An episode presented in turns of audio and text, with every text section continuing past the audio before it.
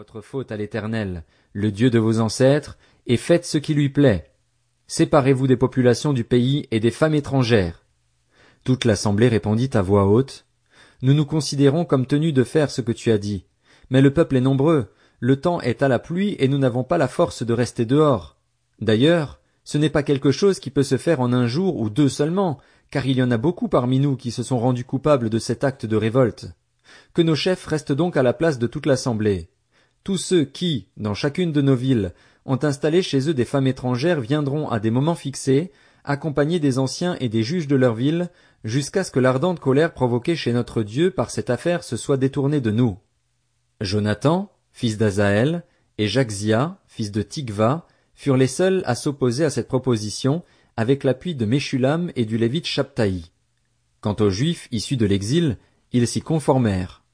On choisit le prêtre Esdras et des chefs de famille en les désignant tous nommément, et ils siégèrent le premier jour du dixième mois pour s'occuper de l'affaire. Le premier jour du premier mois, ils avaient fini de traiter le cas de tous les hommes qui avaient installé chez eux des femmes étrangères. Dans les familles des prêtres, on en trouva plusieurs qui avaient installé chez eux des femmes étrangères.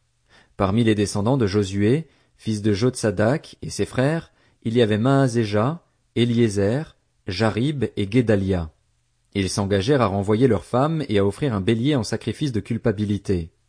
Parmi les descendants d'Imer, il y avait Anani et Zébadia. Parmi les descendants de Harim, Maazéja, Élie, Shemaéja, Jéiel et Ozias. Parmi les descendants de Pachur, Eljoénaï, Maazéja, Ismaël, Nathanaël, Josabad et Éléasa. Parmi les Lévites, il y avait Josabad, Chiméi, Kélaja, c'est-à-dire Kélita, Pétajja, Judas et Eliezer. Parmi les musiciens, Eliashib, parmi les portiers, Shalom, Télem et Uri. Dans le peuple d'Israël, il y avait, parmi les descendants de Paréosh, Ramia, Jizija, Malkija, Mijamin, Éléazar, Malkija et Benaja.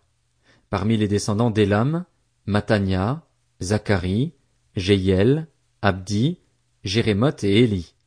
Parmi les descendants de Zatu, Eljoénaï, Eliashib, Matania, Jérémoth, Zabad et Aziza. Parmi les descendants de Bébaï, Jokanan, Anania, Zabaï et Atlaï. Parmi les descendants de Bani, Meshulam, Maluk, Adaja, Jashub, Sheal et Ramoth. Parmi les descendants de Pachat Moab, Adna, Kelal, Benaja, Maazeja, Matania, Betsalil, Binui et Manassé. Parmi les descendants de Harim, Eliezer, Jishija, Malkija, Shemaéja, Siméon, Benjamin, Maluk et Shemaria. Parmi les descendants de Hachum, Matnaï, Matata, Zabad, Eliphélet, Jérémaï, Manassé et Chiméi. Parmi les descendants de Bani, Maadaï, Amram, Uel, Benaja, Bédia, Keluhu, Vania, Mérémoth, Eliashib, Matania, Matnaï, Jaazaï, Bani, Binui, Chiméi, Shelemia, Nathan, Adaja, Maknadbaï, Shashaï, Sharaï, Azaril, Shelemia, Shemaria, Shalom, Amaria et Joseph.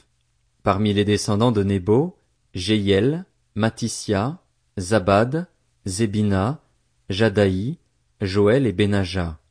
Tous ces hommes avaient pris des femmes étrangères, et certains avaient eu des enfants d'elles.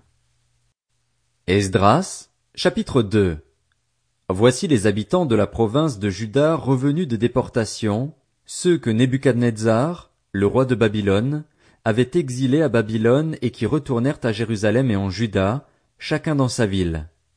Ils revinrent avec Zorobabel, Josué, Néhémie, Seraja, Réélaja, Mardoché, Bilshan, Mispar, Bigvaï, Réhum et Baana. Voici la liste des hommes du peuple d'Israël.